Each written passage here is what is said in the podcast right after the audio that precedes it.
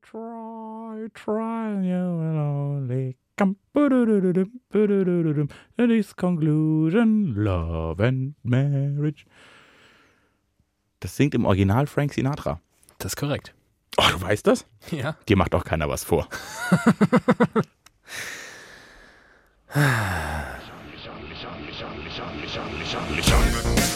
Widerlicher. Ein Podcast von und mit David Alf und Timon Glatt. Hallo liebe Litschis, hallo Timi. Hallo Davici, Oberlici. Ähm, Folge 69. Wegen 69. Und wenn ich jetzt, immer wenn wir solche Witze machen, habe ich einen Hörer im Kopf, von dem ich weiß, dass er sie hasst und muss immer sofort an ihn denken und denke, oh, ich hätte es besser nicht gesagt, Was ich besonders schön finde, ist, dass deine Brille immer noch beschlagen ist. weil du so heiß bist. Genau. Und weil wir über die 69 sprechen. Ja. Und apropos heiß und 69 und Brille beschlagen. Hast du mitbekommen, dass man jetzt bei Facebook und äh, Instagram keine ähm, sexuell konnotierten Emojis mehr verwenden darf, wie zum Beispiel die Aubergine? Haben die die gleich ganz gelöscht? Nee, haben sie nicht. Aber wenn du zum Beispiel in einem sexuellen Kontext die Aubergine verwendest, was ja ähm, hin und wieder für einen Phallus steht, Ja. dann äh, wird's gelöscht. Woher wissen die, dass ich in einem sexuellen Kontext bin? Das ist die große Frage. Ich glaube, die haben eine kleine ähm, sexuelle Kontextredaktion, die den ganzen Tag. Da sitzen so komische, ekelhaften Typen wie wir und die lesen alle Chats der Welt mit. Und die können alle Sprachen, die können alle, alle Sprachen, die es auf der Welt gibt. Und dann merken die, oh, da ist dreimal sowas Anzügliches gefallen und jetzt sendet eine Aubergine und dann geht so eine rote Alarmglocke los. Alarm, Alarm, Auberginenalarm. Und dann kommt der Gärtner. Das ist ähm, wahrscheinlich so. Das macht ja überhaupt. Ich will das. Die wissen eh schon so viel. Ich habe letzte Woche, diese Woche, diesen äh, Netflix, diese Netflix-Doku geguckt. Cambridge Analytica, Oh ja. der große Hack. Ja. Hast du das auch schon gesehen? Nein. Guck dir das mal an. Oh Gott. Und dann willst du alle deine sozialen Kanäle verbrennen. oh Gott. Die wussten alles. Die wussten alles und haben es gegen uns verwendet. Und, Und jetzt ist Donald Trump Präsident der Vereinigten Staaten. und der Brexit ist umgesetzt. Und das waren ihre zwei größten Kampagnen. Hupsi. Ähm, vielen Dank. Ich hab's gewusst. Hier, du kriegst eine Eisenstange von mir. Ich habe nämlich brutal Durst. Ich auch. Richtig Durst. Leute, wir haben Samstag, es ist 14.04 Uhr. Oh, das, ist- oh, Alter, 14 Uhr. das ist ja wohl dein, Das ist meine Zeit. deine Uhrzeit, Ich wollte oder? gerade sagen, das ist überhaupt nicht meine Zeit. Es- Also Samstagmittag haben wir jemals an einem Samstagmittag, oh pass auf, gepodcastet, Aua. gepodcastet, Ich glaube nicht. nee, ich auch nicht. Wir haben die erste Samstagsfolge äh, und wir haben sicherlich noch nie samstagsmittags zusammen gesessen und gepodcastet, Ähm, denn wir sitzen uns mal wieder gegenüber. und im Original Widerlicher Studio. Man hört es an der Eisenstange, an der original widerliche Eisenstange. Was ist denn los heute? Es ist kein Bier. Ach so, das ist der Fehler. Das ist die Strafe Gottes dafür, dass wir kein Bier trinken. Aber kein Bier vor vier. Daran halten wir uns strikt. Strikto. So. So, So, Oh. Oh. so jetzt kommen wir, wir brauchen mal ein bisschen Dry jetzt geht's, jetzt geht's richtig rund. Zum Wohl, liebe Freunde, das ist eine Bionade, naturtrübe Zitrone. Das ist ein neues ähm, Produkt, oder? Ja. Und äh, Pionier seit 1994, wie wir. Hashtag Werbung, Werbung, Werbung. Werbung. Ja, und äh, jetzt stoßen wir an, dann stoßen wir auf und dann legen wir richtig los. Okay. Das ist sehr gut. Das will ich sehr, sehr gut. Das ist ja faszinierend. Das ist gar nicht, ähm, gar nicht so süß. Nee, das ist richtig, das ist richtig erfrischend. Das ist- okay, jetzt klingt's wirklich nach bezahlter Werbung.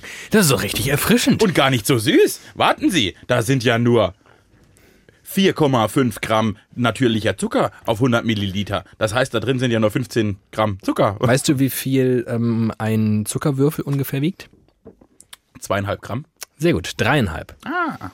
Und das finde ich eine ganz gute, seit ich das weiß, äh, gucke ich da regelmäßig mal auf Getränke. Und jetzt wissen wir, dass da drin ungefähr so vier Zuckerwürfel sind. Genau. Das ist ja crazy. Das ist schon auch gar nicht so wenig, ne? Wir sagen, das. Äh, Gar nicht so süß. Aber jetzt stell dir mal vor, du würdest dir zu Hause irgendwie einen Tee machen, 0,3, also eine normale Tasse, Und, vier und Ah. würdest vier Zuckerwürfel reinwerfen. ekelhaft. Ja. Nur trotzdem nicht so süß. das Prost. So, ich bin so. Ich sitze noch nicht richtig. Jetzt. Mein lieber Freund David, Hallo. du, wir haben ja letzte Woche sehr viel über dich erfahren. Ich fand das toll. Ich habe mal Dinge über dich erfahren, die wusste ich selbst noch gar nicht. Wie zum Beispiel? Dass du mich magst. Damit habe ich nie gerechnet. und dachtest, ich werde irgendwie, ich werde vom Staat bezahlt. Das ist so eine Inklusionsmaßnahme. Du machst dein, äh, wie, du bist ein Bufti. Und ich- genau, so ein, Du bist mein, mein, ich bin mein, Streetworker. mein eigener Bufti. Ich bin der Mufti und du bist der Bufti. äh, ich habe mir, und ich habe die Folge gehört und habe gedacht, na, so, ich, vielleicht bin ich ja auch kreativ und komme selbst auf Fragen, die ich meinem Freund stellen kann. Ja. Und mir ist nur eine, also mir ist dann dabei, Aber du bist nicht so ich kreativ. bin nicht so leider. kreativ, aber eine Frage ist mir eingefallen. Die auch wieder von meinem, also man merkt an dieser Frage schon, dass ich sehr, sehr mh, bodenständig bin. Dafür bist du bekannt. Genau. Ich habe nämlich gefragt, wenn wir beide Bundesminister wären, für welches Ministerium wären wir Minister? Also für welches wärst du Minister und für welches wäre ich Minister? Und jetzt will ich von dir eine Antwort. Für welches wärst denn du? Welches, was glaubst du, für welches Bundesministerium wärst du am geeignetsten? geeignetsten? Das ist wirklich. Das ist eine sehr gute Frage, Team in Glatt. Okay, wir fangen mit dir an. Du überlegst dir, äh, für welches Ministerium du am geeignetsten dich selbst siehst und ich sage auch, für welches ich dich am geeignet, äh, geeignetesten sehe. In drei. Eins, zwei, drei. Familie, Frauen und Bildung. Finde ich gut. Das wäre was für mich. Ähm, Und du dich selber so? ich fände natürlich Auswärtiges Amt mega geil. Oh, stimmt, du wärst ein hervorragender Außenminister. Ich wäre wahrscheinlich ein ganz guter Außenminister. Oh, wärst ein ich richtig guter- Jein, Ah. jein. Ich glaube, der Job des Außenministers ist es ähm, häufig allerdings auch in Länder zu reisen, wo du Ziem- dir diese Diplomatiemütze ganz, ganz tief über die Augen ziehen musst, damit du bloß die ganze Sklaverei und die menschenverachtende Ideologie deines Gegenübers nicht siehst und dann ganz höflich mit denen Tee trinkst und dann sagst, es waren wirklich sehr anregende Gespräche Vielen Dank, Herr Und- Erdogan. Sie sind ein ganz toller Mann. so, dementsprechend weiß ich nicht, wie lange ich oder ob ich das überhaupt gut ertragen würde. Ob ich mich so ne, zu so einer Fußball-WM-Eröffnung neben so einen Katari setzen kann und sagen, sie haben ja wirklich, also diese Stadien, Und hier drin ist ja, hat sie nur 33 Grad. das, ist ja viel kühler als Also faszinierend. die Das 50 finde da ich ja draußen. klasse. Äh, Das weiß ich nicht. Von daher, ich, w- ich glaube, mit allen, die mir, die so ähnlich ticken wie so eine äh, freiheitlich verfasste Grundordnung in Deutschland, ich könnte hervorragend nach Kanada reisen und nach Frankreich und nach Japan und so. Aber ich glaube, dann bin ich doch an vielen Stellen zu undiplomatisch. Also wenn die Politik integer wäre, dann wärst du der perfekte Außenminister. Das würde ich jetzt selbst so über mich nicht sagen wollen, aber ja. Dafür bin ja ich da. Dafür bin ja ich da. Ähm, aber wahrscheinlich ist es tatsächlich, es wäre, glaube ich, tatsächlich bei ähm, Familienministerium etc., das wäre ganz okay, weil du da, ähm, ich glaube, da kannst du besser Wahrheiten aussprechen. Also solche, die du für Wahrheiten hältst. Du ähm, bist nicht so sehr, Wir müssen soziale Berufe stärken. Gibt viel zu wenig. Die Ausbildung ist viel zu schlecht in Deutschland. Die Schulsystem ist viel zu schlecht. Darfst du alles sagen? ich überlege gerade nur noch, Und ich glaube, du kannst dich auch sehr gut in Frauen hineinversetzen. ich kann mich sehr gut in Frauen hineinversetzen. Deshalb wärst du wirklich ein sehr guter Frauenminister. Ja, finde ich gut. Dö, dö, dö, dö, dö. Ich überlege gerade noch, was ich gehe, also alles durch. Nee, das finde ich eigentlich thematisch auch. Das finde ich gut. Ja, das finde ich gut. Siehst du? War das, warte mal. War das jetzt auch Bildung in, inkludiert? Ja. Gut. Familie, Frauen und Bildung. Das finde ich gut. Das ist mein Ding. Klasse, haben wir gelöst. Haben wir gelöst. So, du. Hm. Ich glaube, weißt du, was du g- gut könntest? Ja. Wo du dich richtig reinnörden würdest? Wo? Vor allem, wenn du mit dieser Stimme Ja. deine Pressekonferenzen. Hallo, hier ist ihr. Wirtschaftsminister. Ich glaube auch, ich wäre ein ziemlich guter Wirtschaftsminister. Ja. Ja. Ehrlich? Nee, oh, das ist kein Spaß jetzt. Ich würde wirklich glauben, ich bin ein richtig guter Wirtschaftsminister. Ja. Ich hätte nur das gleiche Problem, das du mit dem Außenministerium hast, hätte ich mit dem Wirtschaftsministerium. Das ganze Geld würdest du ich würde halt alles wegnehmen und dir als Bundesfamilienminister und Sozialminister würdest du alles von mir kriegen und ich würde sagen, die Wirtschaft ist mir egal, ich gebe alles ins Soziale. Wobei das ja wahrscheinlich das Finanzministerium wäre. Ah, das stimmt. Mhm. Also, ähm, Aber dann vielleicht bin ich dann best- bin ich nicht Finanzminister, das ist aber nicht so mein Ding. nee, genau. Du bist, du bist nicht so ein guter Geldverwalter. Du bist schon ein, ähm, Ich bin ein Geldproduzierer. ja, du, du, ja. Warum wäre ich denn ein guter Wirtschaftsminister? Also, weil du äh, erstens ganz gut in Strukturen denken kannst Das kann ich. und ähm, weil du dich für wirtschaftliche Belange und Zahlen und sowas, ich meine, du hast ja ein Wirtschaftsabi gemacht, ne? Das darf man ja nicht vergessen. Und unser jetziger Wirtschaftsminister, der hat sicher kein Wirtschaftsabi. Das glaube ich auch. Ähm, Ja, das ist so eine vermeintlich brotlose, also n- nicht eine brotlose, sondern es ist so eine trockene Angelegenheit, die du aber hervorragend mit Leben füllen könntest. Ja. Du würdest halt nicht einfach nur zur Autolobby äh, Lobby gehen und sagen, ja, wir, der, der Standort Deutschland muss gestärkt werden, da hängen 1,3 Millionen Arbeitsplätze dran, sondern du würdest irgendwie auch mal den Blick werfen auf andere Wirtschaftszweige, Das will auf ich tun. solche vielleicht, die noch gar nicht so groß sind. Da würde ich die groß machen. Und du würdest dann vielleicht sagen, ja, Umweltschutz voll geil, aber sind Subventionen in Windkraftanlagen gut? Fragezeichen. Stelle ich einfach mal so in den Raum, sagst du dann. Oder sollten wir nicht vielleicht mal mehr in äh, Geothermie investieren?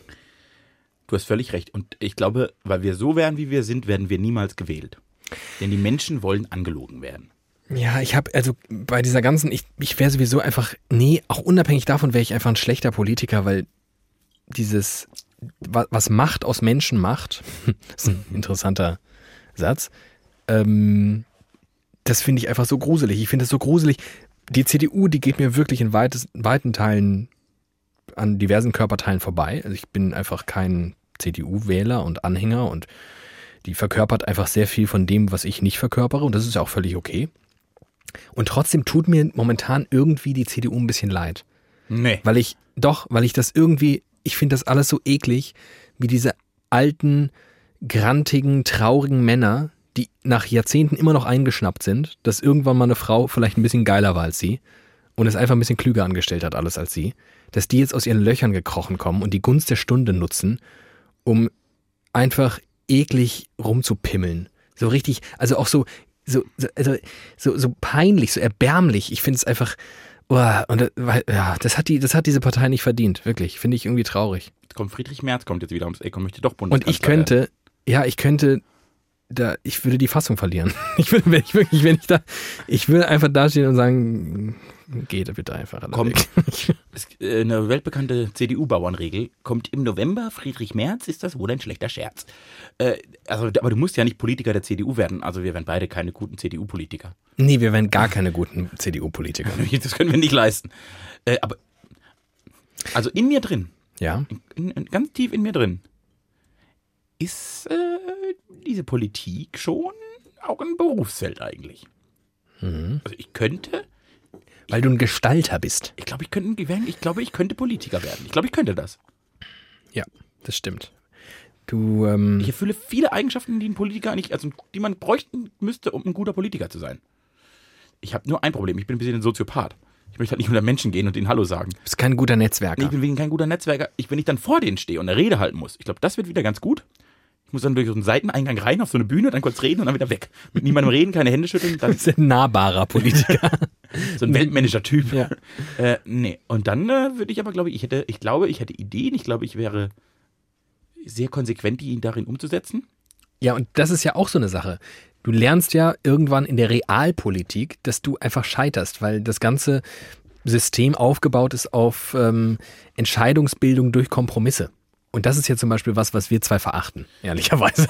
Was? Wir haben gerne gute Ideen, die dann von unserem Umfeld beklatscht werden Das und ist dann sehr setzen, dann setzen wir die um. Ja. Und dann finden wir das toll.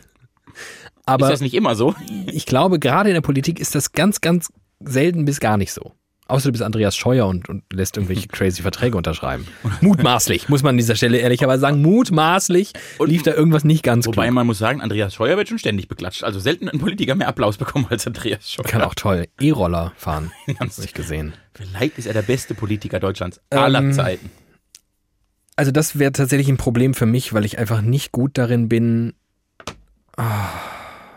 Also ich finde, ich bin wirklich, ich weiß nicht, ich, Naja, nee, es- ich weiß, was das Problem ich bin ist. für Basisdemokratie auch nicht gemacht. Ich weiß, was das Problem ist. Hm? Wir haben in uns den Drang, also wir haben ein Problem und einen Drang. Der, Pro- der Drang ist, wir wollen das beste mögliche Produkt abliefern. Ja. Das Problem ist, wir glauben, unser Produkt ist immer das Be- Beste. Also unser, unser Gedankengang ist vermutlich kein schlechter. Oh, weiß ich nicht, vielleicht sind wir auch größenwahnsinnige Arschlöcher. Exakt, aber das eine ist ja nicht, also das, das eine bedingt das andere. Nur, so funktioniert ja Politik nie. Aber ich glaube, Kompromisse sind ganz oft einfach schlechter als das Beste. Also es ist nie das bestmögliche Ergebnis. Ja, weil immer rumgeschliffen wird. Genau, weil du hast die perfekte Vision und dann passt irgendeinem nicht und dann werden so 20% abgetragen und dann ist es halt nur noch 80%. Und weil es geil. ja aber auch um Deals geht. Also es ist ja auch dieses komm, mach hier jetzt mit, dann komme ich dir da und da entgegen. Auch wenn ich das für den wirklich letzten Quatsch halte, mache ich dann damit. Also auch so Koalitionszwang und Fraktionszwang und so, das wäre alles nicht mein Ding. Wenn ich finde, dass meine Fraktion Scheiße baut, dann will ich das sagen. Und dann will ich sagen, nee, sorry, könnt, könnt ihr machen. Ich bin offensichtlich der Einzige, der es Scheiße findet. Aber ich finde es Scheiße und ich sage das auch. Und ich könnte mich nicht hinstellen, was, was, äh, Königin dieser Disziplin, die SPD, ich könnte mich nicht hinstellen, ohne uns würde ich das äh, nicht geben. Und ein halbes Jahr später verkaufen sie dir dieselbe Rotze, nur das Gegenteil. Ein Erfolgsmodell. Könnte ich nicht, k- könnte ich nie machen. Aber, mer- aber das ist doch jetzt spannend. Anhand der SPD sieht man ja, dass das zum Scheitern verurteilt ist. Wäre es nicht an der Zeit, dass auch mal Leute in dass der Fraktionszwang, der Fraktionszwang abgeschafft wird und so Leute wie wir in Parteien gehen und einfach mal das sagen, was wir für richtig halten. Und das immer. Immer. Und wenn halt die Partei, wenn 90% sagen, das ist dumm, dann will ich sagen, ich weiß, finde das ja. klug. Ja, die, die, ähm, hier die Piraten haben das ja mal versucht. Also ganz unabhängig davon, wo die so politisch standen und was dann auch teilweise für äh, Freaks! absurde Auswüchse Freaks! die Politik genommen hat, ähm, haben die ja schon versucht, eine äh, sehr geradeaus formulierte Politik zu betreiben. Hm. Und sind ja grandios gescheitert, auch an sich selbst, weil sie sich ja in sich auch so zerfleischt haben. Aber die haben ja eine komplette Basisdemokratie versucht. Ja. Ich glaube, das funktioniert nicht. Oh, Wie hieß das nochmal? Liquid Democracy, glaube ich, war das. Wo Im Internet alle abstimmen können, was die Partei Genau. macht. So wie so ein Instagram-Vote. so weiter links, weiter rechts, links. Okay, wir gehen weiter nach links. Ach, schwierig. Es ist, also, nee, tatsächlich, ich beneide auch keinen Politiker um sein Amt. Ich, ähm, im Gegenteil, ich habe tatsächlich sowas ähnliches wie Ehrfurcht vor vielen, die das, die das betreiben und denen ich nicht ähm, ausschließlich Macht, Hunger unterstelle, weil ohne geht's, glaube ich, nicht. Also, das sind schon alles Leute, Du musst schon gern in der Position sein. Du, also, du musst Spaß, also du musst nicht nur Spaß an der Arbeit haben, sondern auch Spaß oder Gefallen daran finden, dich selbst in dieser Position zu sehen. Teil eines Systems zu sein. Ja. Oh Gott, Aber für das, was sie tun, bekommen sie eigentlich erschreckend wenig Geld. das muss man so sagen. Also wenn man sieht, was Angela Merkel im Jahr verdient, also die Frau ist ja nicht dumm. Man kann ihr, also ich habe, die macht nicht alles richtig, aber dumm ist sie nicht. Nö. Und ich Und glaube, wenig arbeiten tut sie auch nicht. das glaube ich, ne, und ich glaube, wenn sie einen anderen Job gewählt hätte mit ihrem Intellekt und ihrem Eifer, würde die viel, viel, viel mehr Geld verdienen. Genau, um Geld geht es denen offensichtlich nicht. Zumindest. Deshalb, werden, deshalb können wir ja nicht Politiker werden, denn uns geht's immer nur ums Geld. Hm, lecker Bionade hier bei Widerlicher. ja. Nee, das. Ähm, na, dafür. Also da, auch das, deswegen wärst du auch irgendwie, glaube ich, besser Ich, ich, mich kann zu man, Hause, weil du besser in Strukturen auch funktionierst als und ich. mich kann man besser ausbeuten als dich. Auch das. Ich lasse mich wirklich, also wenn ich an was Größeres glaube, dann lasse ich mich echt, Hm. echt gut ausbeuten. Du bist auf jeden Fall ähm, ideeller begabt. So, du kannst, du kannst dich, Das kannst finde dich, ich für, schön. du kannst Hast dich du gut gerne formuliert. opfern für Eine größere für- Sache. Genau. Ich muss nur an was glauben, dann gebe ich alles. Und ich glaube z- ja generell zu wenig. Ich bin wirklich Atheist durch und durch. Das, das geht Nicht nur religiös, sondern Nee, alles. ich glaube an nichts. ich glaube an nichts. Liebe, nee. Ja, das ist traurig. Nee, ich bin tatsächlich, ich bin ideell genug, um Politiker zu werden, wenn ich wirklich, also ich glaube, wenn es eine Partei gäbe, bei der ich so zu 95% denken würde, das ist meine Partei und ich einen anderen Job hätte, dann würde ich in die Partei gehen. Ja.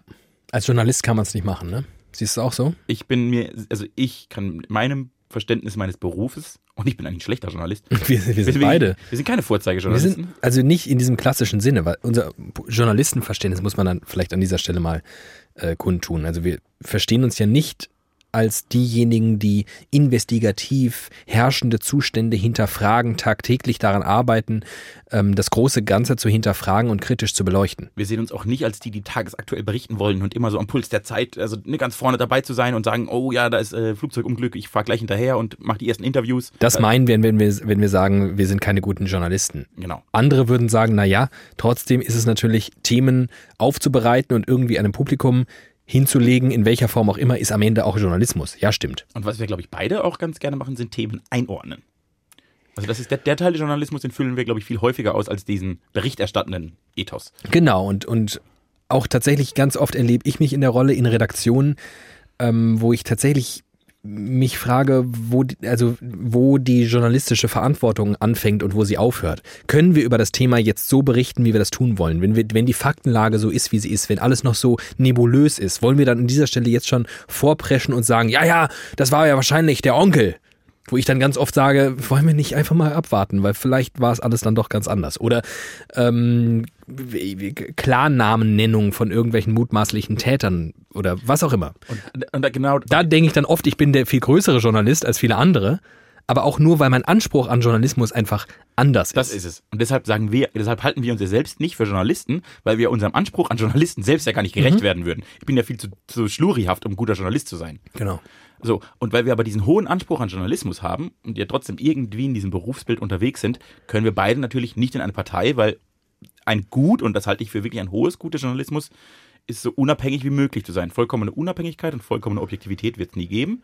Aber man muss ja nicht gleich, also sehr, sehr offen eine Abhängigkeit und eine Ja, eben, du, du, Subjektivität zeigen. richtig, weil du ja immer, du löst ja immer Misstrauen aus. Genau. Und das, das ist eigentlich das Problem. Du kannst halt, wenn du ein SPD-Parteibuch hast, wirst du es immer schwerer haben in der Bewertung von Außenstehenden, weil sie immer denken, na ja, aber als SPD-Mitglied sagt er das jetzt natürlich so, wie er es sagt. Ja. dabei ist es auch egal, was du sagst. Es wird immer unter diesem Licht gesehen und äh, das verstehe ich auch und das würde ich vermeiden wollen. Wobei das eigentlich spannend ist, denn. äh, f- äh, f- Ganz kurz mal, äh, äh, diese Bionade, naturtrübe Zitrone, ist Ist übrigens ganz lecker. Sie ist übrigens inzwischen leer, aber sie ist zum Sprechen total scheiße, Ja. weil man total viel Schleim produziert. Ja. Äh, Aber das ist voll schade, denn wenn ich jetzt in Blittersdorf leben würde, so richtig die ganze Zeit, würde ich mich total gern für das Dorf engagieren. Ja. Das kann man ja, geht oft auch in so einer minimalsten, untersten Form des, der Politik. In Ja. so Gemeinderäten oder so Kram. Ja. Ja. Und da hätte ich jetzt, da hätte ich jetzt ein Problem. Ich empfinde das ja nicht als das, was ich unter Politik verstehe. Da sind Menschen, die fragen, ob irgendwo ein Zebrastreifen hinkommt und dann kann man sagen, nee, das ist dumm, weil da laufen gar keine Kinder. Den Job finde ich, den finde ich ganz okay. Äh, Aber dann, ich wüsste nicht, wie ich mich entscheiden würde. Gehe ich in die Politik, weil ich glaube, ich möchte Menschen vor der Haustür helfen? Oder kann ich nicht in die Politik, weil ich muss ja meinen Berufsethos wahren? Was würdest du mir als mein allerbester guter Also Freund wenn es empfehlen? so wirklich um Kommunal Kommunalpolitik geht, das glaube ich, das ginge wahrscheinlich sogar noch. Nichtsdestotrotz, glaube ich, wäre es einfach schwierig, wenn du jetzt in irgendeiner Rolle wärst, in der du ja na- derzeit nicht bist, tagesaktuell Interviews zu führen mit Politikern, ähm, Tagespolitik einzuordnen, zu bewerten, dann fände ich es schwierig. Aber das, was du jetzt tust, aktuell, halte ich für vertretbar. Wenn du zu Hause bei dir in Plittersdorf einen Zebrastreifen ein Weiß. als äh, Oh, CDU-Ortsbeirat. ich habe mal eine Fastnachtssitzung, da habe ich eine Rede gehalten. Und in der ersten Reihe saß die Landtagsabgeordnete der CDU. für- Also, die ist schon, also Landtag Oh. Das ist ja ist schon, schon- Landtag ist schon nicht das Kleinste, was es gibt. ja. Und diese Landtagsabgeordnete, die mochte meine Rede, die fand die ganz gut. Mhm. Und dann hat die zu unserem Ortsvorsteher gesagt, wer ist denn das? Wäre das nicht einer für uns? Und er hat sie angeguckt und gesagt, auf gar keinen Fall. also, auf gar keinen Fall. Wir können, den können wir gar nicht bezahlen, dass der jemals in die CDU geht. Das fand ich sehr lustig. Nee, Also die CDU. Nee, käuflich bist du auch nicht. Das ist auch eine Qualität von dir. Ja, und ich, ich, fänd- ich habe ja, jetzt kommt wieder meine perverse Art. Mhm. Ich hätte ja schon Bock, in die Politik zu gehen, nur um rauszufinden, wie lange ich das durchhalte. Also dann ist mir so, ich glaube, Winfried Kretschmann ist eigentlich, war mal ein richtig ideeller Typ. Der hatte Ideale. Der ist aus Gründen grüner Politiker geworden. Ja. In den 80ern. Ja. Und der konnte da, glaube ich, 20 Da Jahre sah er noch lustiger aus als heute. und der sieht immer noch ziemlich lustig aus. Der spricht auch sehr lustig. Äh, ja. Und dann hat er 20 Jahre gesagt, was er denkt. Und dann wurde er Ministerpräsident. Und jetzt lässt er sich von Mercedes-Benz durch die Gegend fahren. und, und es, es, scheinbar macht ja dieses Amt und seine Abhängigkeit in diesem Amt auf jeden Fall offensichtlich macht es was mit diesem Menschen und seinen Idealen. Das System macht immer was aus dir, in dem du steckst. So. Und ich würde gerne mal rausfinden, wie lange ich in diesem System sein kann und meine Ideale wahren. Tja. Das wäre echt spannend. Dann müsste ich aber irgendwann mal gewählt werden, um rauszufinden, ob ich überhaupt in so einem Amt meine Ideale noch wahlen, wahlen kann. Und ob du, ob du dann überhaupt die Entscheidung selbst treffen kannst. Weil kannst du deine Ideale wahren, also gewisse Spielregeln des Systems nicht mitspielen und trotzdem überleben? Oder wirst du vom System einfach entweder geschluckt oder rausgespuckt? Das wäre die spannende Frage. Meinst du, ich kann da so einen Selbstversuch machen für eine öffentlich-rechtliche Anstalt? Ich würde eine Reportage drüber drehen. 20 Jahre lang. Ja, ich würde- Mein Weg- 20 Jahre Mein Weg zur Bundeskanzlerin. Von Thiemenglatt. Ein Film von Thiemenglatt.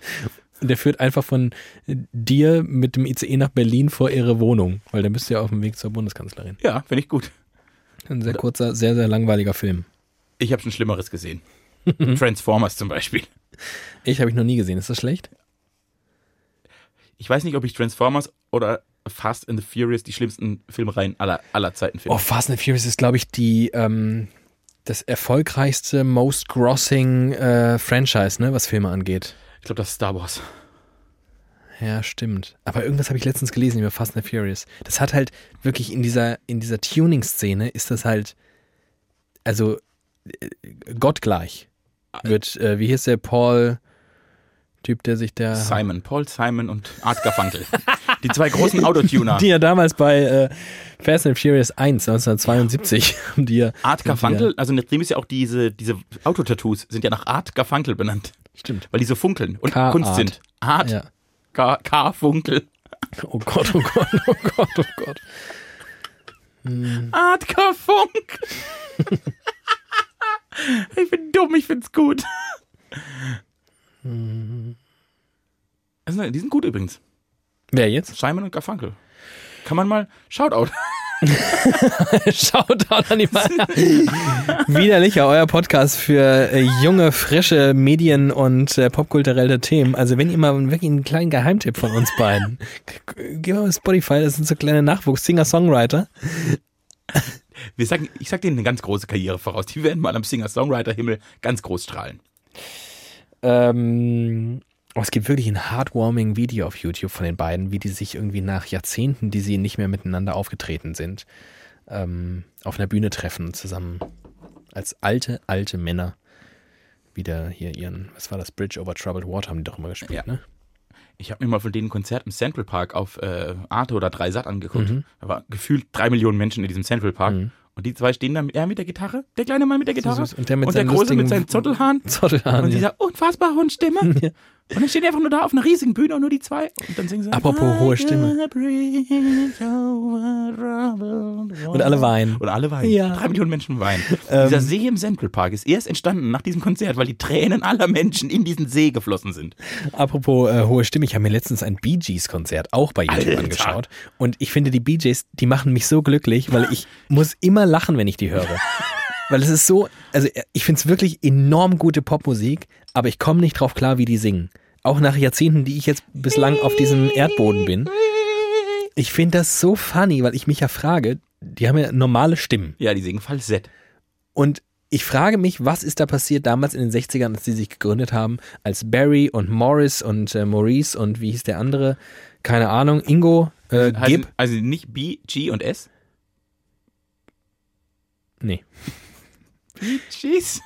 die, die heißen alle Gib mit Nachnamen. Ah.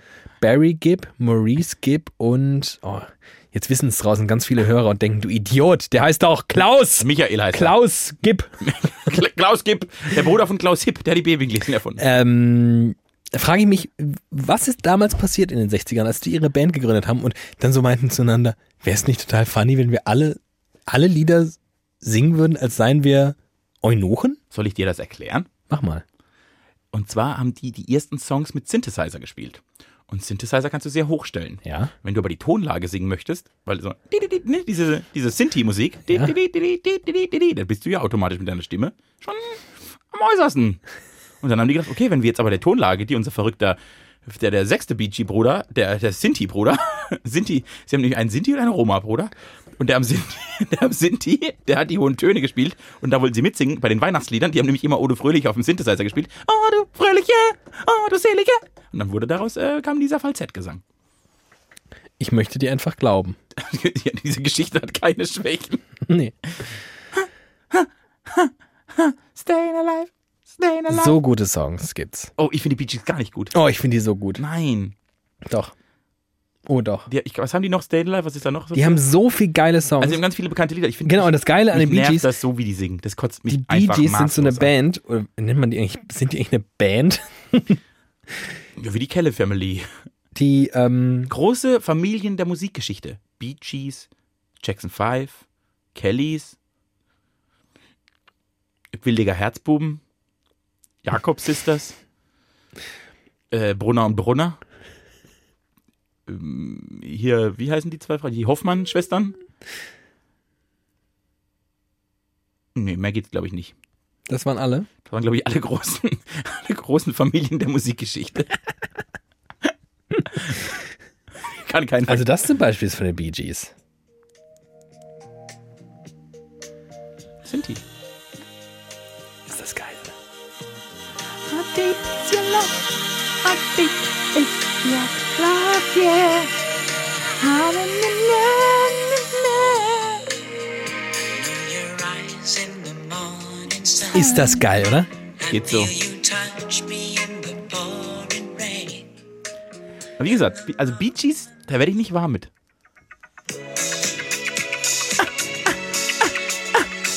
Yeah, night fever, night fever. Nachtfieber, Nachtfieber.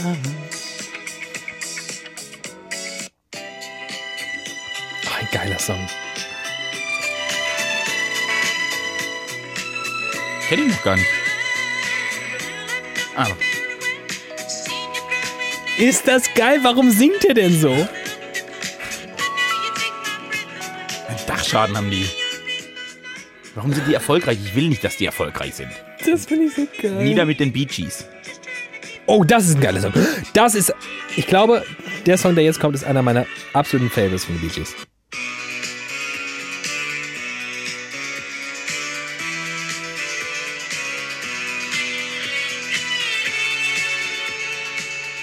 Müssen wir jetzt eigentlich ganz viel Geld zahlen? Also ein Universal? Oder? GEMA.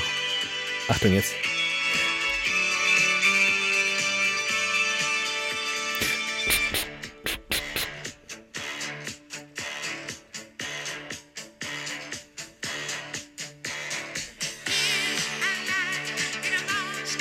Kennst du nicht? So. Grauenhaft. Dieses Dröhnen, dieses Dädän, Dädän, das klingt, wie wenn ich in einen alten Kloschüssel einen Furz lasse und der dann so halt. Und Oh, jetzt Achtung. Dädän.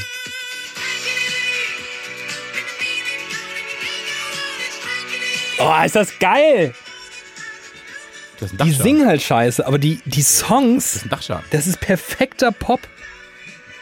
Ich halte das schon, das geht gar nicht. Perfekter Pop geht Und gar jetzt zeige ich dir, und jetzt zeige ich dir das Cover und du kannst nicht anders als zu sagen, geiler geht's nicht.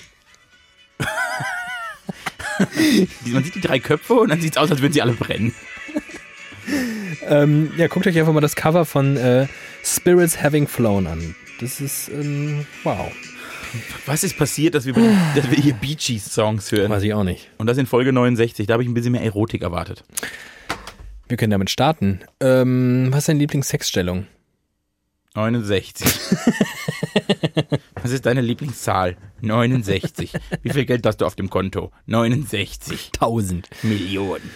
Ah, Weltspartag war jetzt, ne? Oh, warst du da früher? Hast du da früher dein, dein Sparbuch Nie. abgegeben und sondern irgendwie, was gab's da so? Ich hatte weder ein, Malbücher ich und- hatte nix. Ich hatte kein Sparbuch. Ich habe nie gespart. Ich habe ja als Kind schon genauso agiert wie heute. Wenn ich meine Erzie Eltern erzählen das immer noch die Geschichte, dass wenn meine Oma mir im Sommer in den Sommerferien hat sie mir Geld gegeben für den Urlaub. Hat sie mir so ein bisschen was zugesteckt. Und d- d- am allerwichtigsten für mich war, möglichst in den ersten am liebsten Stunden, aber mindestens Tagen des Urlaubs, dieses Geld komplett loszuwerden. In irgendwas umzusetzen, weil dieses Prinzip Geld zu haben sich mir nicht erschlossen hat, weil es ist ja viel cooler, ein Lego-Auto zu haben Als ein als Geld zu Geld. Ich möchte kein ein Geld, ich möchte Was ein dazu Euro. geführt hat, dass wir teilweise, wenn wir, wir sind ja immer nach Frankreich gefahren, falls ich das noch nicht erzählt habe, wenn wir irgendwo Stopp gemacht haben, irgendwie mal eine Rast in irgendeiner Stadt auf dem Weg dorthin in die Bretagne oder nach Bordeaux oder wo auch immer wir hingefahren sind, 1200 Kilometer, haben wir irgendwann mal gehalten, den weiß ich nicht, äh, Reims zum Beispiel, und ganz oft den Reims gehalten und ähm, bin sofort in den nächsten Laden und habe mir irgendeine Scheiße gekauft. Dazu möchte ich Schon immer. Das es gab ich, also ich, noch hab, nie- ich war auch nie, noch nie beim Weltbar Weltspartag. Sollen wir mal zusammen zum Weltspartag und uns, aber ich spare ja immer noch nichts. und Malbücher holen. Malbücher holen. Ich habe früher immer, wenn ich Geld hatte, ich habe einmal, ich habe als kleines Kind mal so einen Geldautomaten leer gemacht. Mit 200 Mark, das war noch Mark. Ein Geldautomaten. Diese leer gemacht. Spielautomaten. Diese Spielautomaten in, in Bars und Kneipen, da hängen Ja. noch diese bunten Spielautomaten. Ja. Und ich habe da als Kind mal zwei Mark reingeworfen und habe 200 Mark draus gemacht. Alter. Und ich habe einfach immer nur auf die Knöpfe gedrückt, die geleuchtet haben. Und irgendwann stand da ganz viel Geld, dann bin ich zu meiner Mutter und habe gesagt, da ist ganz viel Geld. Und dann waren die alle verwirrt, dass ich das gemacht habe. Diese Automaten sind mir bis heute ein Ich Riesenrätsel. liebe diese Automaten. Weil ich verstehe die nicht. I- Die erschließen sich ja, das ist ja total spannend, die erschließen sich ja nicht von alleine. Also da sind sechs farbige Knöpfe. Ja, das muss dir mal einer erklären, ist wie ein Spiel.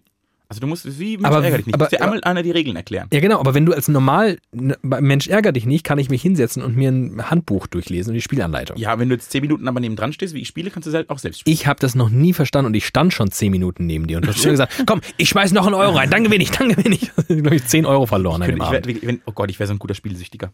Das heißt, ich wäre. Diese Automaten, ey. Und äh, dann habe ich mal noch beim äh, Spiel 77 Geld gewonnen. Und alles beides Mal, als ich gewonnen habe als Kind, war das erste, was ich immer wollte, meinen Eltern was zu essen kaufen. Ich wollte die immer zum Essen einladen. Ich fand das so toll, wenn ich Geld haben hatte, ja mein, nix, die meine Armen. Eltern zum Essen einzuladen.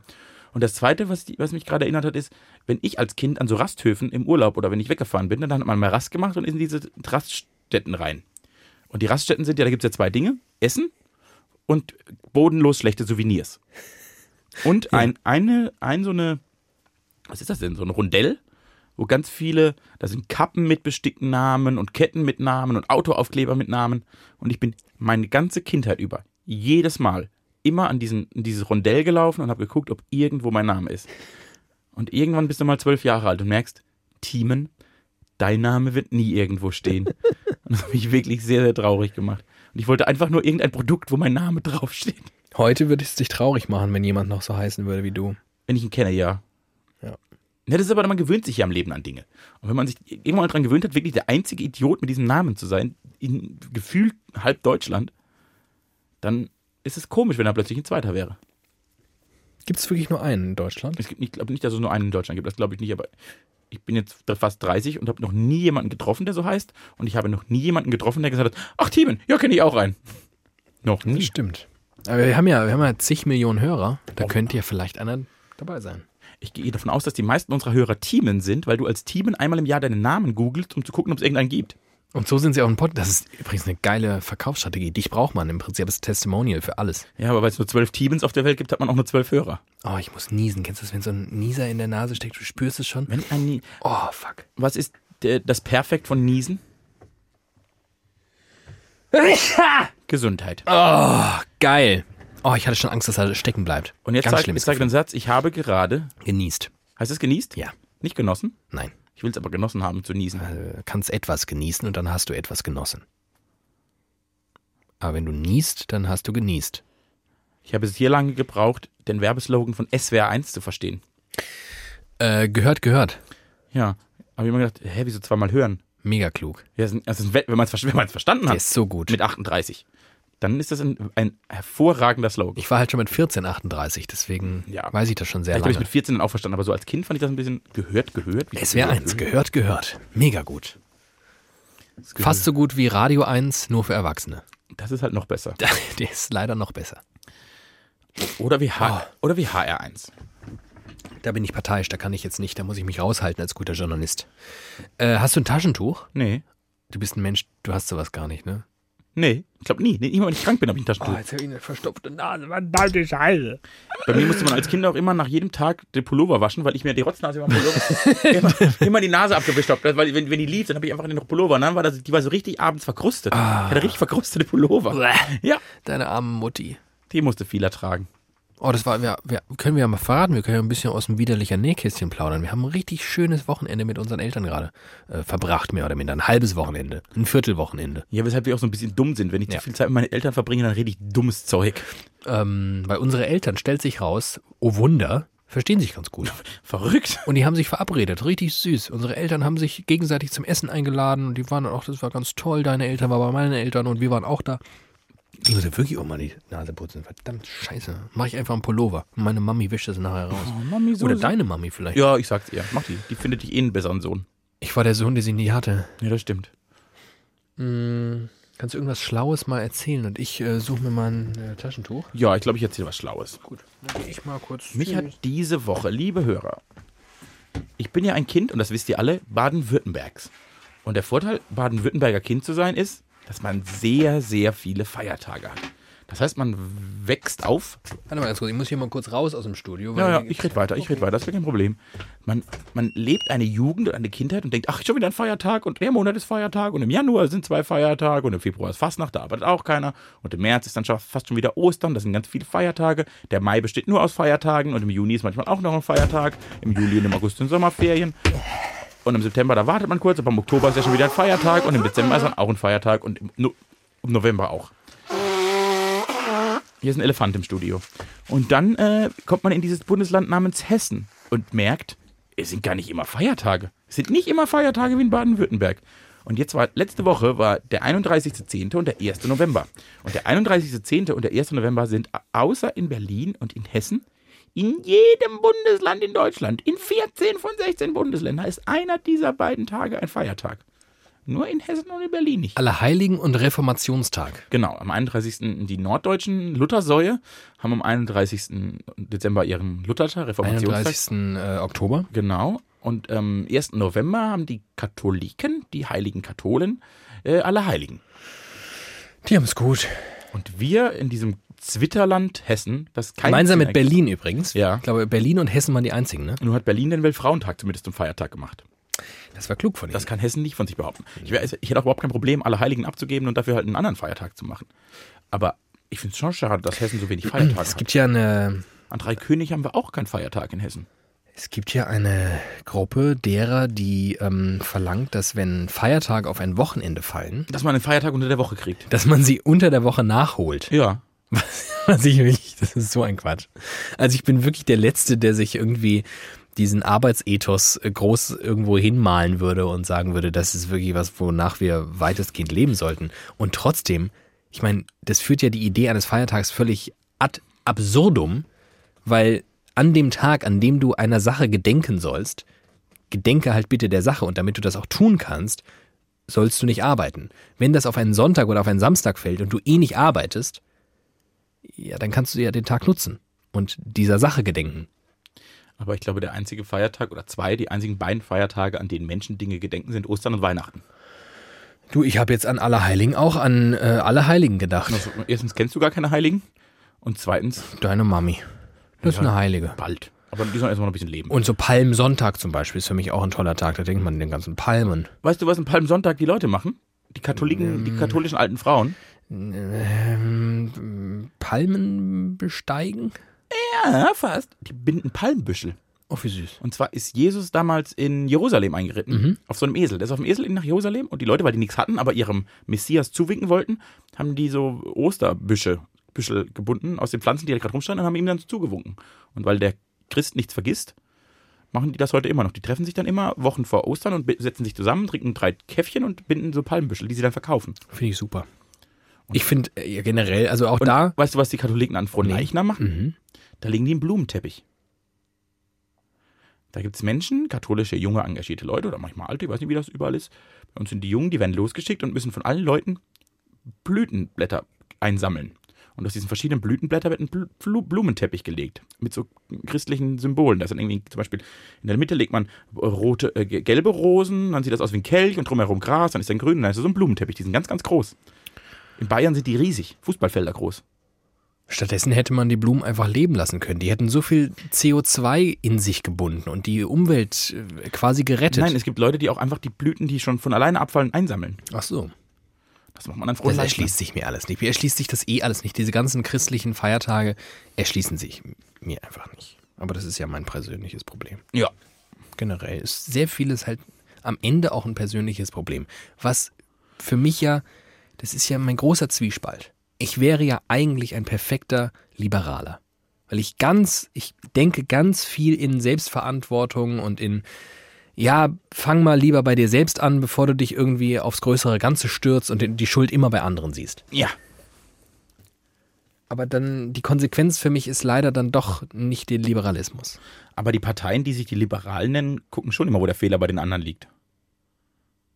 Auf den Schwächeren. der, der Können wir Fehler- doch nichts dafür, dass die arm sind. Doch, genau. Weil die der reich Fehler- sind. ja, da, das ist, glaube ich, mein Manko als Liberaler. Dass ich dann immer denke, um mir geht's aber halt auch viel besser als vielen anderen. Das ist jetzt ein bisschen, das ist ein bisschen ungut, aus meiner Rolle und meiner Position heraus anderen zu sagen, ja, du musst dich nur anstrengen, dann wird das schon. Ja, ja, ja bis ohne aber Eltern trotzdem im aufgewachsen, Kleinen, aber- im Kleinen denke ich das ganz oft. Das ist, liegt auch, also ich glaube, ich sehe das ganz oft daran, dass ich ja total ungern zum Beispiel Menschen um Hilfe bitte. äh, in einem Ausmaß, das dumm ist. Weil ich immer denke, nee, das ist dein Ding, das musst du selbst hinkriegen. Ja, Umzüge und Schränke Ja, schleppen macht man, genau. mach ich lieber alleine, als dass ich jemanden ja frage. und das ist so, ja, das ist so dumm, aber so, Das ist wirklich sehr dumm. da bin ich wirklich, weil ich denke, das ist mein Bier, da kann ich jetzt niemanden mit reinziehen. Aber es gibt doch Menschen, die auch, also jemand, einem guten Freund helfen zu können, bereitet dir ja selbst eine riesige Freude. Ja. Also das heißt, wenn ich dir bei, bei einem Umzug, wenn ich dir Schränke stra- tragen dürfte, du könntest mir keine größere Freude bereiten. Habe ich dir mal die Geschichte meines allerersten Umzugs erzählt? Ich glaube nicht. als ich damals nach Mainz zum Studieren gezogen bin, habe ich, äh, hat mein Vater so einen, wie einen Kastenwagen besorgt. Da haben wir ganz viel Möbel reingestellt. Unter anderem sehr, sehr alte, sehr, sehr schwere Kleiderschränke. Und dann habe ich zwei Freunde dabei gehabt und meine Eltern. Und dann sind wir nach Mainz gefahren und dann mussten wir in den vierten Stock Dinge tragen. Und mein Vater hat mir immer Decken und Lampen in die Hand gedrückt, weil er denkt, ich bin sehr schwach und sehr, sehr dumm. Und meine Freunde, weil die sehr stark sind, mussten die ganzen Dränge, Schränke sch- tragen. Und mein Vater hat immer gesagt, nee, der Thiemann kann das nicht. Nee, der Thiemann kann das nicht. Nicht, weil er mich schützen wollte, sondern weil ich glaube, wirklich, ich kann keinen Schrank tragen. Ich bin zu dumm, einen Schrank zu tragen. Und ich durfte dann immer nur, ich habe drei Lampen hochgetragen und einen Stuhl und viele Decken. Und äh, so, ja, Oh. ein paar Kisten. Ja, aber man kann da schon Freunde fragen. Die sind dann, man kann ja denen, auch- das ist ja gut, so ein Geben Ja, und eigentlich Nehmen. kann man das schon machen, ne?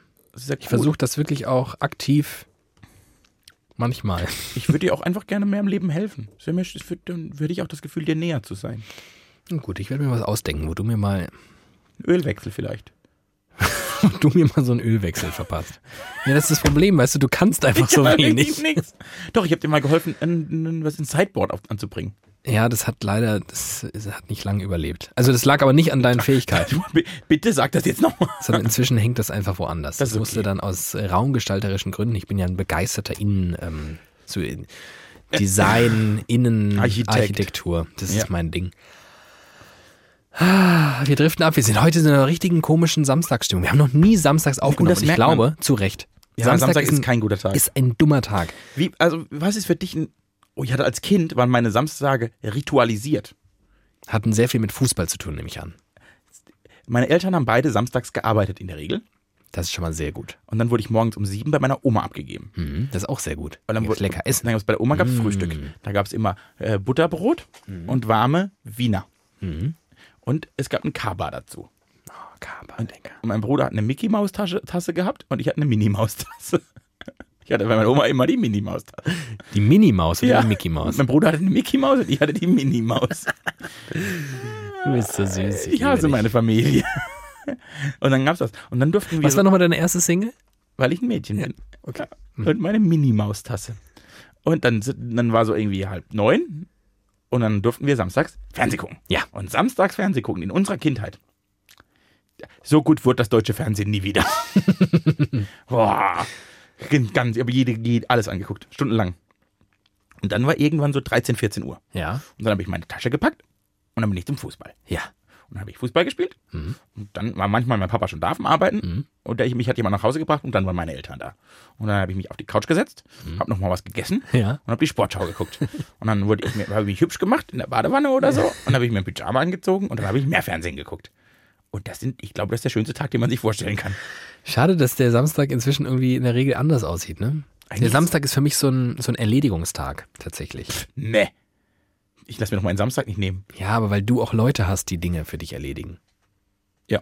Also da musst du dir halt Leute suchen, die Dinge für dich erledigen. Ja. Du kannst ja nicht um Hilfe fragen. Äh, und Genau. Und ich merke, und, und ich gehe heute ab und zu immer noch gerne samstags auf den Sportplatz. Und ich glaube gar nicht, weil ich, also ich glaube, weil das in mir den kleinen Teamen, so das ist so ein Ritual. Und dann denke ich, das ist wie früher, dann ist, bin ich, falle ich in meine Kindheit zurück. Reinhard May, der große Liedermacher, der zweitgrößte nach Simon Garfunkel, Reinhard May, hat ein Lied, das heißt Viertel vor sieben. Und ich bin jetzt, ich bin jetzt kein Die Hard Reinhard May-Fan. Ich habe mir nee? jetzt nicht seinen Konterfei auf den Rücken tätowiert. Ja. Aber Viertel vor sieben, da besingt er einfach, wie er so als erwachsener Mann, von täglichen Problemen, dass sich Freunde trennen, dass man Jobs kündigt, dass jemand krank wird, ne, was, was tatsächlich, wenn man ein gewisses Alter hat, häufig vorkommt. Das bestimmt dein Leben. Solche Gespräche bestimmen dein Leben. Jemand ist ausgezogen, jemand äh, ist pleite gegangen, jemand hat seinen Job verloren, jemand hat sich getrennt, wie auch immer. Und Reinhard May singt in dem Lied Viertel vor sieben, dass er sich nichts mehr wünscht, als mal wieder abends um Viertel nach sieben, wenn die Straßenlaternen angehen, nach Hause zu kommen. Sein Vater sagt, wie siehst du denn schon wieder aus, Junge? Mach dich mal sauber und setz dich zu mir auf die Couch. Manchmal wünschte ich, die Dinge wären so einfach geblieben und die Wege gingen nur geradeaus. Manchmal wünschte ich, es wäre noch Viertel vor sieben und ich wünschte, ich käme nach Haus. Der Reini, ne? Das war, das ist ein guter Mann. Guter Mann. Ich habe letztens, ich weiß gar nicht, ob wir darüber mal geredet haben. Ich habe letztens, und ich bin wirklich, ah, wie würde ich das einschätzen, auf der Skala der, der nah am Wasser gebautheit. Komm, gibst du Wie? und dann sag ich's auch. Ich glaube, dass mir vielleicht sogar zwei, drei bis vier oder 24 Tränchen mein Wänkchen hinuntergelaufen sind, als ich das Lied Zeugnistag Wer eine, also ich, wahrscheinlich Gehört kannst du's- habe. kannst du es mit Brief und Siegel, wer eine ähnliche Schulkarriere hatte, die unserer, und ich glaube, unsere war s- s- unterschied, nicht so unterschiedlich, nur notentechnisch unterschiedlich. Wer aber in der Schule nicht so glücklich war, wem diese Anstalt nicht so viel Freude bereitet hat und der mal irgendwann um die 30 ist und denkt, ich hasse die Schule und hört sich das Lied Zeugnistag von Reinhard May an und heult nicht, hat keine Seele, ist tot. Du, bi- es- also, du, musst, du musst den Puls nicht fühlen. Wer dabei nicht heult, ist tot. Wollen wir diesen Text mal rezitieren? Ich kann ihn nicht auswendig. Ich habe ihn hier vor mir. Äh, Bitte, bitte, ich würde mich wirklich, ich würde es gerne. In Hören. verteilten Rollen, das heißt Strophe für Strophe wechseln wir uns ab. Damit es ein bisschen Abwechslung gibt und damit nachher von der äh, VG Wort, damit Und Oh, jeder Kohle kommt. ich nicht mehr bekomme als du oder so, das wäre ich, ja muss mich da unfair. mal, ich muss mich da mal anmelden. Ich denke, ich muss so zwölf Jahre alt gewesen sein und wieder einmal war es Zeugnistag. Nur diesmal dachte ich, bricht das Schulhaus samt Dachgestühl ein, als meines weiß und hässlich vor mir lag. Dabei waren meine Hoffnungen keineswegs hochgeschraubt. Ich war ein fauler Hund und obendrein höchst eigenwillig, doch trotzdem hätte ich nie geglaubt, so ein totaler Versager zu sein. So, jetzt ist es passiert, dachte ich mir. Jetzt ist alles aus. Nicht, al- nicht einmal eine Vier in Religion.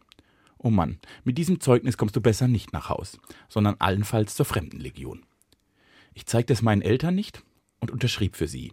Schön bunt, sah nicht schlecht aus, ohne zu prahlen. Ich war vielleicht eine Niete in Deutsch und Biologie. Dafür konnte ich schon immer ganz gut malen. Der Zauber kam natürlich schon am nächsten Morgen raus. Die Fälschung war wohl doch nicht so geschickt. Der Rektor kam, holte mich schnaubend aus der Klasse raus. So stand ich da, allein, stumm und geknickt. Dann ließ er meine Eltern kommen, lehnte sich zurück, voll Selbstgerechtigkeit genoss er schon die Maulschellen für den Betrüger, das missratene Stück, diesen Urkundenfälscher, ihren Sohn. Mein Vater nahm das Zeugnis an und sah mich an und sagte ruhig, was mich anbetrifft, so gibt es nicht den kleinsten Zweifel daran, dass das tatsächlich meine Unterschrift ist.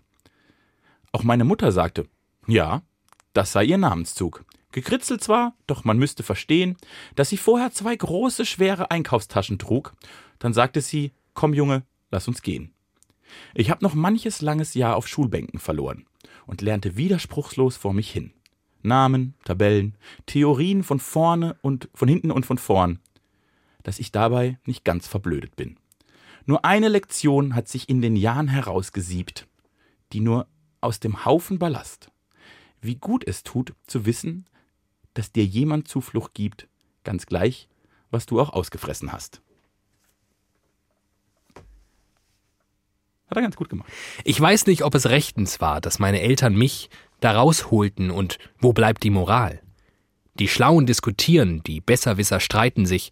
Ich weiß es nicht. Es ist mir auch egal. Ich weiß nur eins. Ich wünsche allen Kindern auf der Welt und nicht zuletzt natürlich dir, mein Kind, wenn's brenzlig wird, wenn's schief geht, wenn die Welt zusammenfällt, Eltern, die aus diesem Holze sind.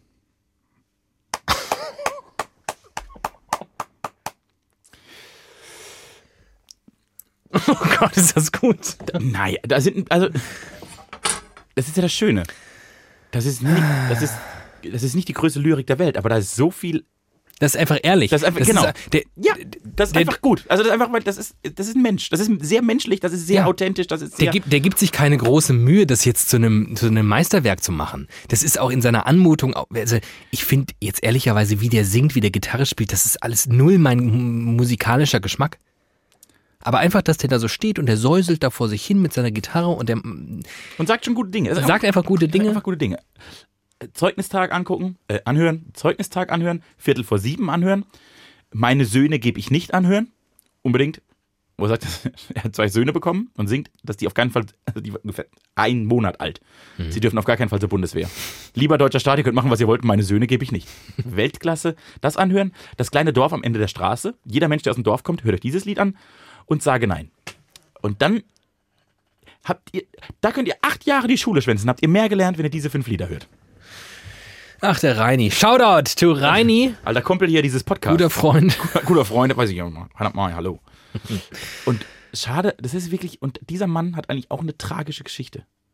Der schreibt solche Lieder. Und die sind, ob man die jetzt so gut oder schlecht, aber die haben schon, die haben schon was Besonderes. Mhm. Und was ist sein bekanntestes Lied? Über den Wolken. Wind Nordoststadtbahn 03. Wenn Bis nicht der hier Mörder höre war ich immer die der Motor- Gärtner, Auch ist das das. nicht auch von.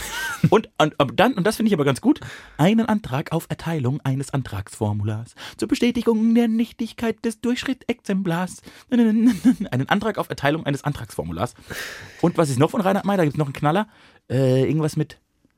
Irgendwas mit. Äh, Über sieben. nee, das ist Peter Maffei. Aber von Reinhard May ist noch das Lied über die, wie heißen die Installateuren?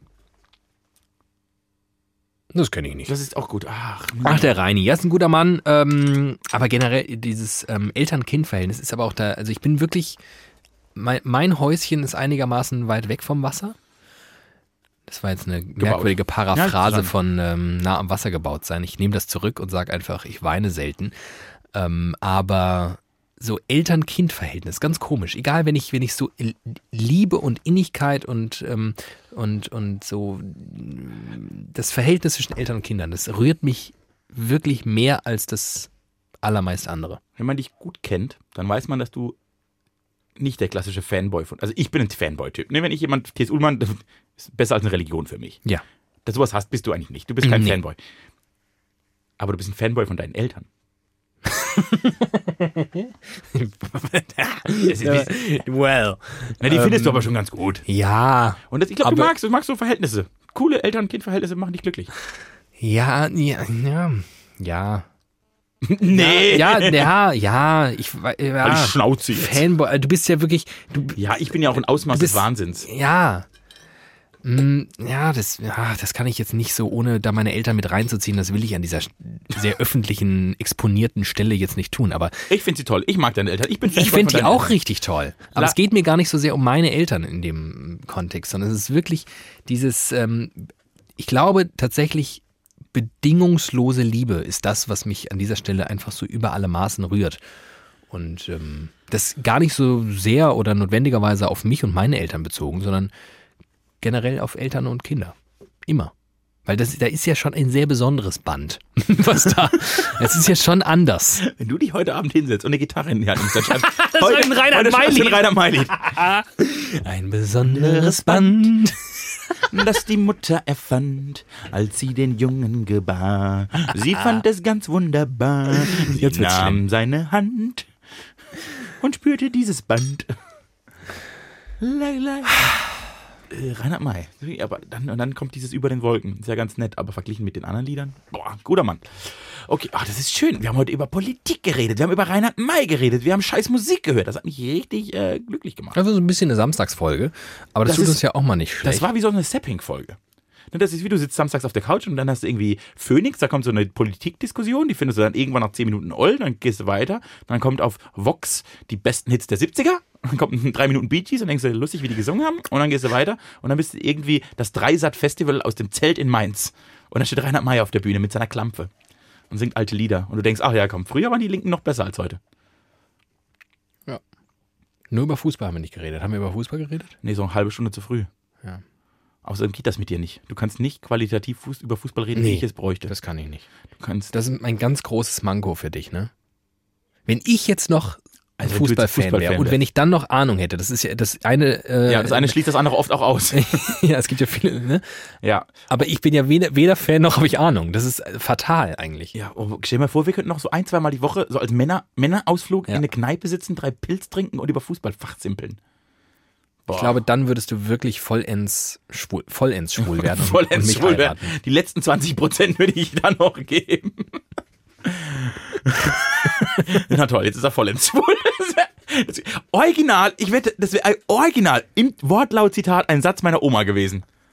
Na, Jetzt ist die, die, er mir die, Minima vollends die, die mir die Minimaus-Tasche als Vierjährigen hinstellt und dann 20 Jahre später sagt, na toll, jetzt ist er vollends schwul. Jetzt ist er. Jetzt ist er vollends schwul. Scheißdreck. Mensch, Josef, da hat er mit der mal nicht gerechnet. Ich hab's immer geglaubt, aber wir waren mal nicht ganz sicher. Meine Oma hat mich. Also, die hat sich aber ihren Enkelkindern Sorge gemacht, wenn die so ab 18 spätestens nicht den Partner fürs Leben gefunden haben. Also, mit, mit dem 18. Ge- Also, eine Woche nach dem 18. Geburtstag ging's ab. Ab dann ging's nur noch darum, okay, und wann hast du jetzt eine Freundin? Oder bei äh, Enkelkindern, Frauen, äh, Enkeltöchtern, wann hast du denn deinen Mann fürs Leben? Das war das Einzige, was sie noch interessiert hat. Und dann bin ich mit 21 studieren gegangen und hatte damit 23 immer noch keine Freundin ihr präsentiert. Und da hat sie sich wirklich ernsthaft Sorgen gemacht, weil sie dieses Studieren nicht verstanden hat. Nicht verstanden hat, wieso man in Städten wohnt und weit weg und dann alleine und in WGs. Das ist ihr ganz suspekt. Mein Opa glaubt ja, in WGs ficken alle miteinander. Das ist ganz lustig. Ist ja voll von Oder überzeugt. dachte, das wäre eine Kommune. ja, ist ein Kommunending. äh, und, und meine Oma hat dann, und irgendwann, so Jetzt finde ich so geil. irgendwann Ja, fünfte das ist- Semester, Ja. sitze ich bei meiner Oma mal beim Mittagessen und rede mit ihr so ganz normal. Und sie guckt mich so an und fragt wieder, "Hm, na und? Und dann guckt sie mich an und meint ganz ehrlich, ich habe Angst, dass du mal so einer wirst. Und damit meinte sie schwul. Oh. Ja. Und ich gesagt, mach dir keine Sorgen. Alles wird gut.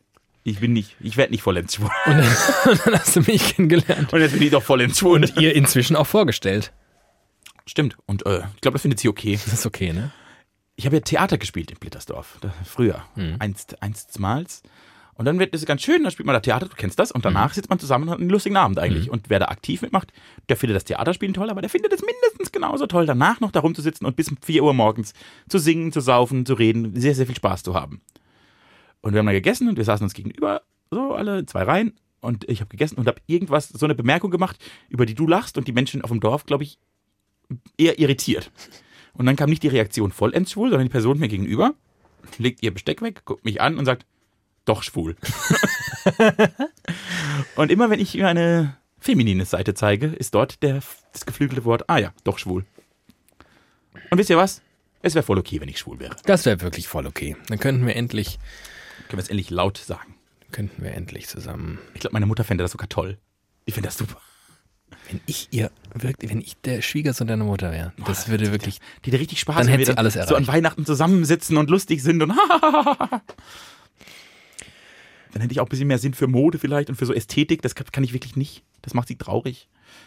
Naja, man kann nicht Ich alles. habe ähm, vorhin, wir haben sie ja äh, kurz vor äh, hier der Aufzeichnung verabschiedet und ich hatte vorhin einer anderen Person, die mit uns unterwegs war, einen kleinen Krümel von der Nase entfernt. ja, Und hat deine Mutter hat sich so gefreut und hat, stand daneben und hat gesagt, ah, und ein gutes Auge hat er auch noch.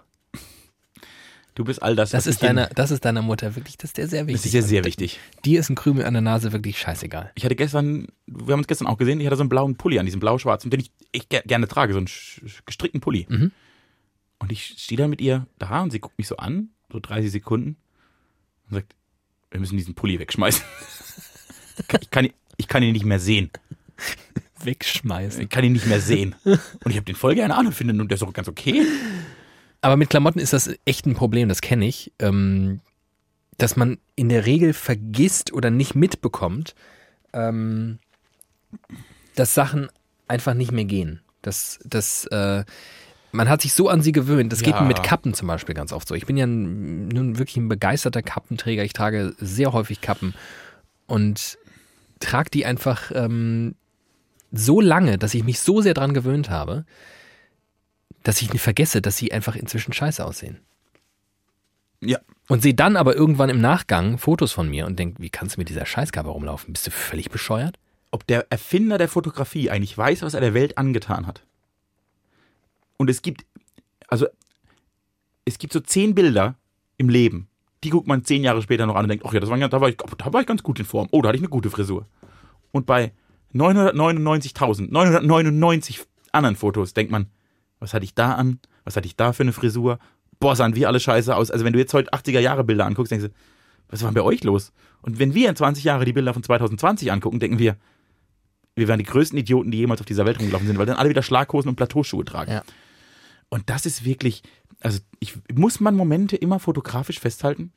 Ich sage nein. Ich möchte sie im Herzen bewahren. Das ist mir viel lieber. Doch schwul. Und das wird dein Reinhard May-Song heute Abend. Ich mache kein Foto, ich trag's im Herzen. Von November bis in den Märzen. Unsere Weihnachtsbilder trag ich im Kopf. Und ich mach mir darüber keinen Zopf. Lalalala. Ich äh, mache ja total viele Fotos. Ich liebe Fotos machen. Immer. Ich dokumentiere alles. Ich mache tausend Fotos am Tag. Mindestens. Diese Erfindung von Instagram war für dich vielleicht gar nicht so dumm. Ja, und dafür bin ich, dafür bin ich ein äh, Schlechter bemerkenswert schlechter, seltener Instagrammer. Weil ich auch dieses ganze, ach ja, naja, das äh, können wir jetzt an dieser Stelle nicht auch noch anfangen. Das war Folge 69. Hihi, er hat 69 gesagt. Oh, eine, eine abs- abschließende, abschließende Anekdote für Idioten. Wir müssen unserem Un- Untertitel mal wieder gerecht werden. Wir waren als acht, mit 18 und 19, als wir so alle Autos hatten, wir Dorfjungs, sind dann zusammen in den Urlaub gefahren. Wir hatten weder Geld, wir hatten nur Autos. Und dann sind wir immer an den Bodensee gefahren, Zelten. Dann hat jeder so ein Wurfzelt dabei gehabt für 20 Euro. Sind wir da hingefahren mit fünf Autos auf den Campingplätzen haben unsere Zelte da hingeschmissen. Und ne, auf Campingplätzen, wer das nicht weiß, hat jeder Platz, jeder Stellplatz hat eine Nummer. Und wir sind da hingefahren fünf Jungs mit 18, alle schon allein schon besoffen von der Idee, alleine wegfahren zu können und dann irgendwie auf dem Campingplatz die Zeit unseres Lebens zu haben und fanden diesen Campingplatz und dieser österreichische in Bregenz, dieser österreichische Campingplatz Weißbetreiber, der Herr Weiß, da kriegst du immer einen Schnaps, wenn du auf den Campingplatz fährst und dann kriegst du nicht deine Nummer, dass du weißt, wo du hin musst. Und er gibt uns den Schnaps und uns die Nummer 68. Und irgendeiner von uns sagt, oh, 69 wäre viel lustiger gewesen. Und fünf von den sechs Jungs lachen sich tot. Und der sechste ist ruhig und sagt nach zehn Sekunden, hä? Wieso 69? Oh. Das war sehr lustig für uns. Der hat, äh, der hat keinen schönen Urlaub gehabt. Alle anderen hatten einen schönen Urlaub, er nicht. Hoffentlich kam er inzwischen in den Genuss. Von einem Kuss Und jetzt ist Schluss. auf die Nuss. Das waren Folge 69. Das war David Alf, die schönste Stimme Deutschlands und Team Glatt, der schönste Mann Deutschlands. Das war ein Spaß. Äh, wir hören uns nächste Woche. Da wird alles wieder weniger Samstag als heute und dafür vielleicht anders und besser und schöner. Vielleicht wird es auch schlechter, das werden wir sehen. Mir ist egal. Ich freue mich auf alles, denn da seid ihr und da ist David und damit alles, was ich brauche, um glücklich zu sein. Tschüss! Ciao.